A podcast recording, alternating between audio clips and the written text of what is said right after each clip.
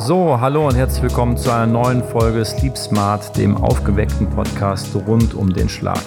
Ich freue mich heute ganz besonders, weil ich einen alten Bekannten hier habe, Professor Dr. Stefan Geisler. Stefan, schön, dass du da bist. Ja, danke für die Einladung. Hallo. Du bist ein absoluter Fitnessexperte. Wir sprechen heute über ein spannendes Thema, was auch, glaube ich, viele aus unserer Community interessiert, das Thema Schlaf- und Muskelaufbau. Aber vielleicht erstmal dazu. Ich meine, wir kennen uns jetzt auch schon ein paar Jährchen. Stell dich doch mal ganz kurz vor. Ja, also mein Name ist Stefan Geisler, genau. Ähm, Im Internet kennt man mich vielleicht der eine oder andere als Fitnessprofessor. Und das ist tatsächlich auch mein Beruf. Also ich bin Professor für Fitness und Gesundheit an der IST-Hochschule in Düsseldorf. Hab davor lange an der Deutschen Sporthochschule, wo wir uns ja auch mhm. herkennen, ähm, gearbeitet und promoviert und geforscht und unterrichtet vor allem. Und ja, habe mein Hobby, nämlich das Pumpen, zum Beruf gemacht, kann Sehr gut. sagen. Cool.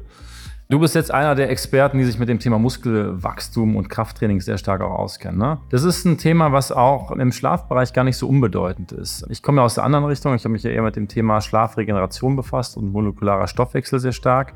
Und ich habe ein paar Fragen an dich. Also wir möchten heute so ein bisschen über das Thema sprechen. Ist ein Muskelaufbau im Schlaf möglich? Ist es eher ein Mythos oder ist es wirklich äh, möglich? Ja? Äh, wie erstmal so dein Bauchgefühl? Was sagst du dazu? Also wenn ich so zurückdenke, so vor ungefähr 30 Jahren, also ich trainiere schon seit jetzt drei, 34 Jahren, äh, damals in so einem ganz kleinen Muckibude in Solingen, zwischen Düsseldorf und Köln liegt das, kam mal irgendwer und hat gesagt, ach, das ist doch ganz egal.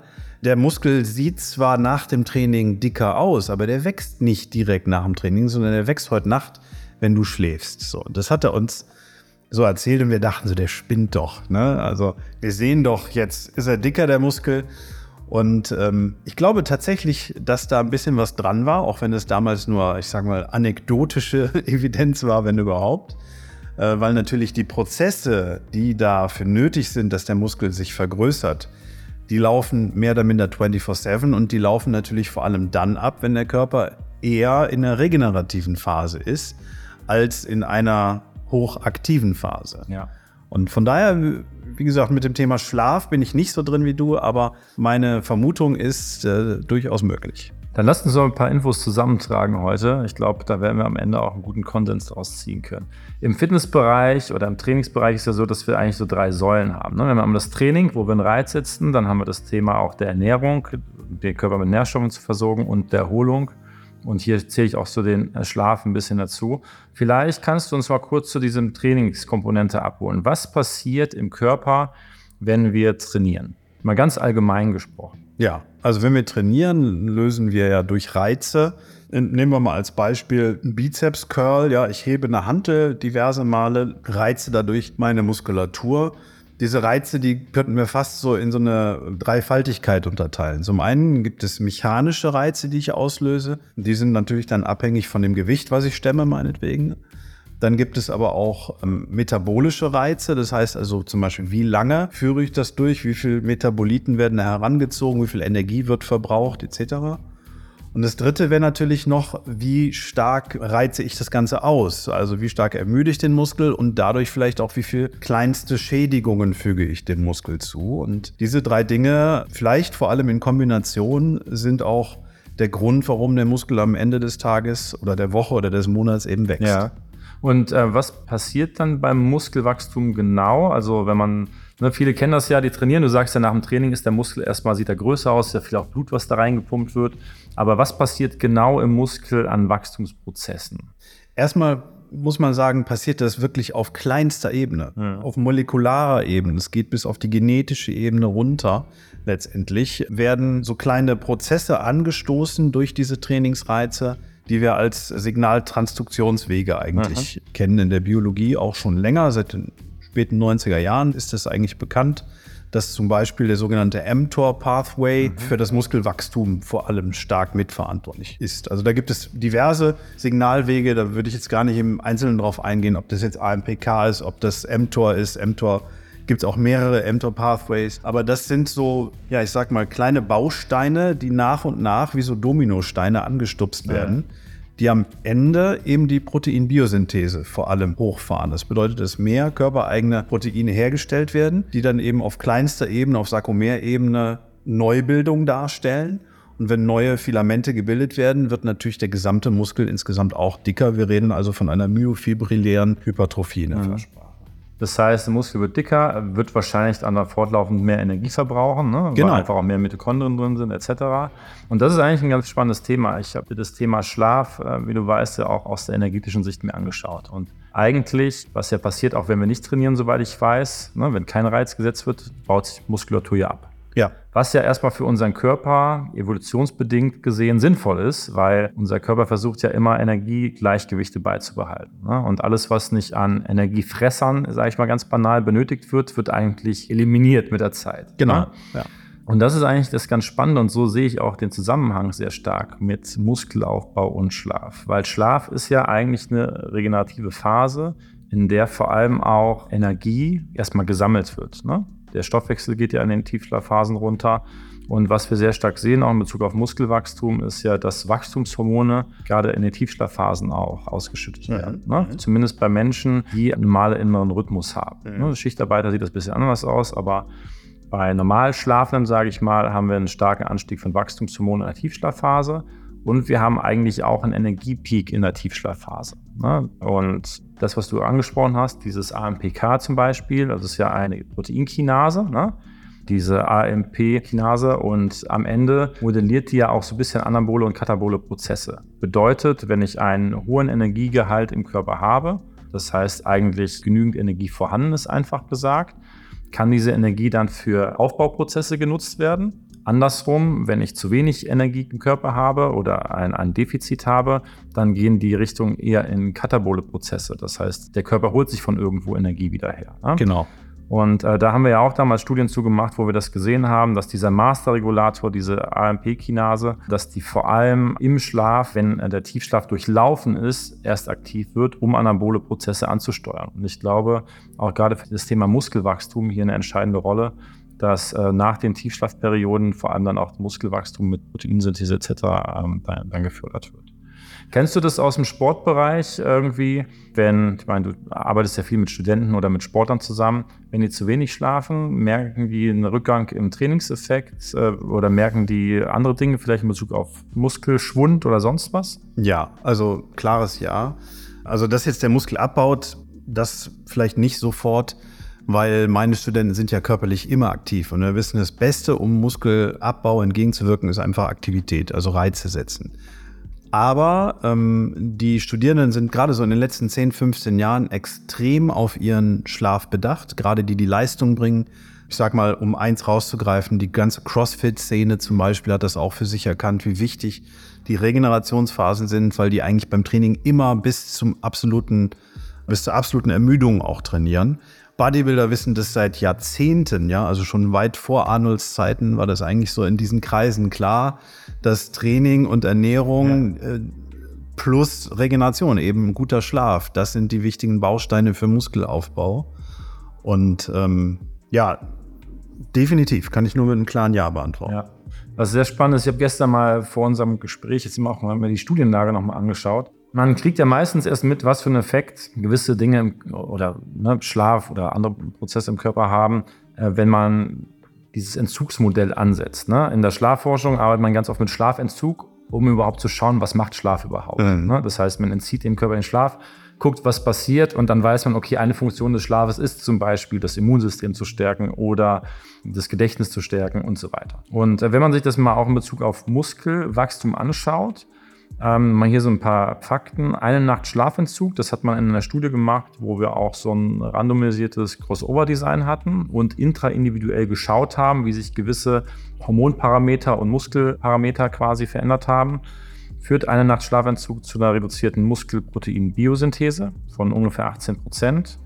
Plasma-Testosteron, also Testosteron ist ja auch so ein Aufbaumarker im Körper, geht um fast 25 Prozent zurück nach einer Nacht Schlafentzug und Cortisol, also unser Stresshormon, also ein Hormon, was auch Energiereserven mobilisiert ne, und was eher auch zu einer katabolen Phase führt, geht um 21 Prozent hoch. Also ich habe mal irgendwie gehört, Cortisol ist der Feind des Bodybuilders. ich weiß nicht, ob da was dran ist, aber ähm, es scheint wirklich so zu sein, dass Schlafentzug wirklich Muskelaufbau hemmt. Ja, ja, also ich finde es ja super, dass die Wissenschaft mittlerweile dann auch in der Lage ist, nachzuweisen, was Sportler eigentlich schon seit Jahrzehnten, vielleicht seit Jahrhunderten mhm. wissen, wie wichtig einfach eine gesunde und gute Schlafphase ist.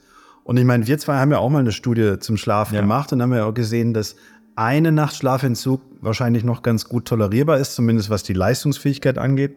Wir haben ja damals so ein CrossFit-Training mhm. durchgezogen. Aber was ist, wenn ich zwei, wenn ich drei Nächte oder vielleicht dauerhaft schlecht schlafe? Also das ist ganz sicherlich keine gute Idee. Ja. Ja, das, das kann man nur bestätigen. Interessant ist auch, dass die Verletzungsanfälligkeit, gerade auch muskulärer Verletzungen, sehr stark nach Schlafentzug ansteigt. Ich habe eine Studie gesehen, sogar um über 65 Prozent hoch. So krass. Ne, und das sind ja Sachen, für mich auch logisch, ne? wenn du nicht richtig regenerieren und auch Muskel reparieren kannst, äh, dass er dann anfälliger für Verletzungen ist. Ne? Ja. Vielleicht nochmal abschließend so deine Erfahrungen oder was für Tipps gibst du Studierenden oder auch Sportlern für eine optimale Regeneration? Wenn die im Training jetzt ähm, intensiv trainieren, ihre Trainingspläne haben, wie gibst du es weiter, dass sie optimal vielleicht auch den Muskelaufbau dann in der regenerativen Phase ja. fördern können?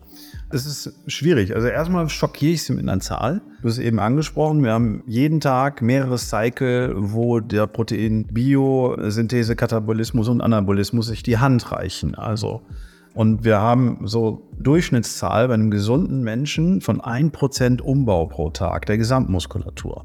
Das ist natürlich eine ganze Menge. Und das heißt, jeden Tag, wo ich vielleicht, jetzt sagen wir mal, immobil auf der Couch oder im schlimmsten Fall im Krankenhaus mit einer schlechten Ernährung, mit einem schlechten Schlaf und ohne Bewegung rumliege, verliere ich de facto Muskulatur. Das ist nicht ein Prozent, mhm. was ich dann verliere, aber schon eine messbare Größe. Ja. Und umgekehrt habe ich halt auch die Chance, bei jedem aktiven Tag mit einer guten Ernährung und einem guten Schlaf eben was dazu zu bauen, also aufzubauen, als mehr aufzubauen als abzubauen. Und das finde ich schon mal eine grundlegend wichtige Information für meine Studierenden.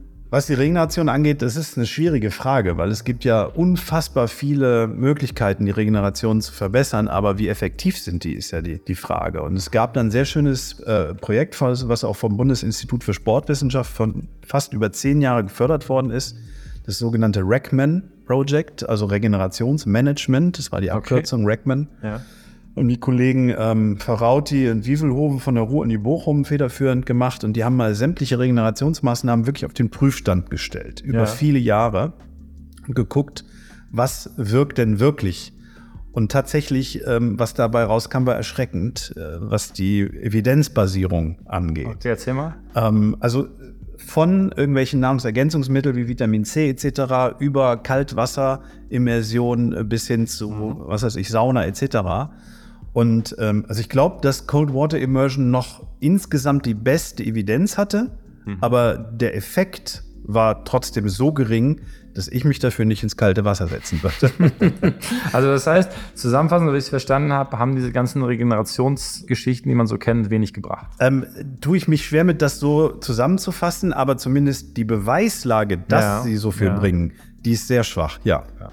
Ich glaube, und das, wo ich persönlich immer wieder auf den gleichen Schlussstrich komme, man muss immer diese ganzheitliche Betrachtung in vielen Dingen einbeziehen. Ne? Und ich glaube auch beim Thema Muskelwachstum und Schlaf, oder Regeneration und Muskelwachstum ist auch hier die ganzheitliche Betrachtung wichtig. Wann setze ich den Trainingsreiz? Wie intensiv ist der Trainingsreiz? Wie ist auch die Reizdichte vielleicht? Ne? Wenn ich in Trainingslage bin und dauernd Trainingsimpulse setze, kann ich ja gar nicht aufbauen. Ne, da ja. ist ja permanent wieder ein neuer Impuls, der gesetzt wird. Ne? Dann das nächste Thema, wie ist die Nährstoffversorgung des Muskels? Wie ist generell die kalorische Versorgung unseres Körpers? Genau. Und wie viel Zeit gebe ich meinem Körper auch zum Schlafen, weil in dieser Schlafphase einfach Prozesse ablaufen, die im Wachzustand nicht ablaufen können. Mhm. Auf metabolischer Ebene, auf hormoneller Ebene etc. Und ähm, Schlaf ist wirklich eigentlich primär eine anabole Phase, die ich durchlaufe.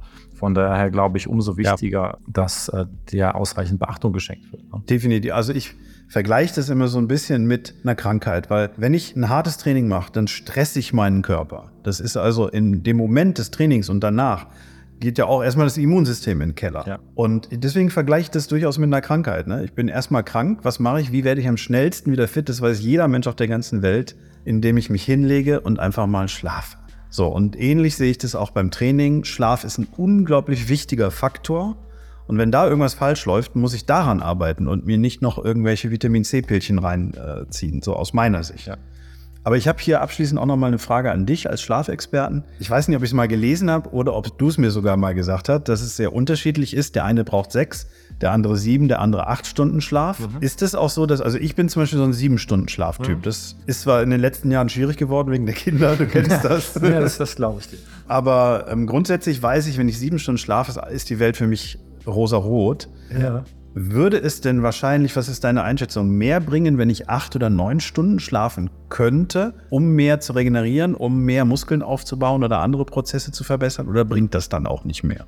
Also das muss man ein bisschen differenziert betrachten. Erstmal gibt es einen individuellen Schlafbedarf. Es gibt äh, eine gewisse Genetik, die dahinter liegt. Es gibt, hast du vielleicht schon mal gehört, den klassischen Morgentyp, Abendtyp, mhm. ne? so Neutraltypen gibt es auch.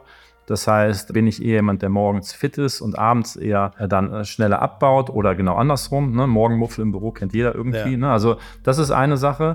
Dann gibt es ein, ähm, hängt der Schlafbedarf stark auch von der körperlichen Konstitution zusammen. Wie gut oder optimal funktioniert mein Körper? Habe ich einen gut laufenden Stoffwechsel? Habe ich einen gesunden Körper? Habe ich einen trainierten Körper? Weil am Ende ist Schlaf ein Regenerationsprozess und je besser gewisse Prozesse in meinem Körper ablaufen, desto besser kann ich auch kompensieren ne, oder mit weniger Schlaf auskommen. Und der dritte Punkt, der da reinkommt, ist, wie stark belaste ich mich am Tag? Ich vergleiche das manchmal, wenn ich auch so Schulungen halte für Schlafcoaches, mit so einem Handy.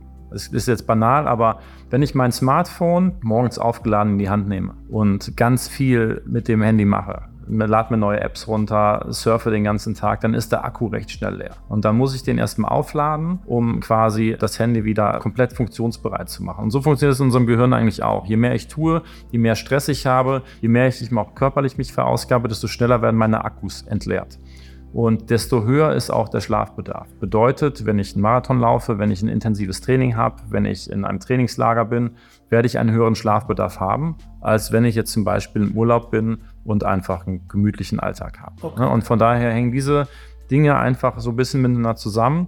Und wenn du viel Sport machst, solltest du auf jeden Fall auf deine sieben bis acht Stunden Schlaf achten. Okay. Ja, wenn du noch jünger bist, also manchmal Jugendliche, die per se einen höheren Schlafbedarf haben, weil die noch viel mehr in der anabolen Phase sind und viel mehr Wachstum auch noch benötigen und dann Energie für den Körper benötigen, die haben einen höheren Schlafbedarf. Also gilt es auch hier, viele Dinge einzubeziehen. Ja, okay, super. Dann versuche ich heute Nacht mal acht Stunden. tu das. Aber ich glaube, jetzt zusammenfassend, um auf den Ursprung unseres Gesprächs zu gehen, Muskelaufbau Schlaf möglich oder Mythos? Ich glaube, die Evidenzlage sagt schon sehr viel, dass es möglich ist. Du hast es vor vielen Jahren in deinem Fitnessstudio in Solingen schon gehört. Die Evidenz hat das mittlerweile, glaube ich, ganz gut belegt. Also wer Muskelaufbau wirklich betreiben möchte, wer intensiv trainiert und auch äh, da einen Effekt rausziehen möchte, sollte auf seinen Schlaf und seine Regeneration achten. Ich glaube, das können wir festhalten. Ja, absolut. Danke, Stefan, für den guten Austausch und ich freue mich, dass du da warst. Ja, ich mich auch. Danke auch.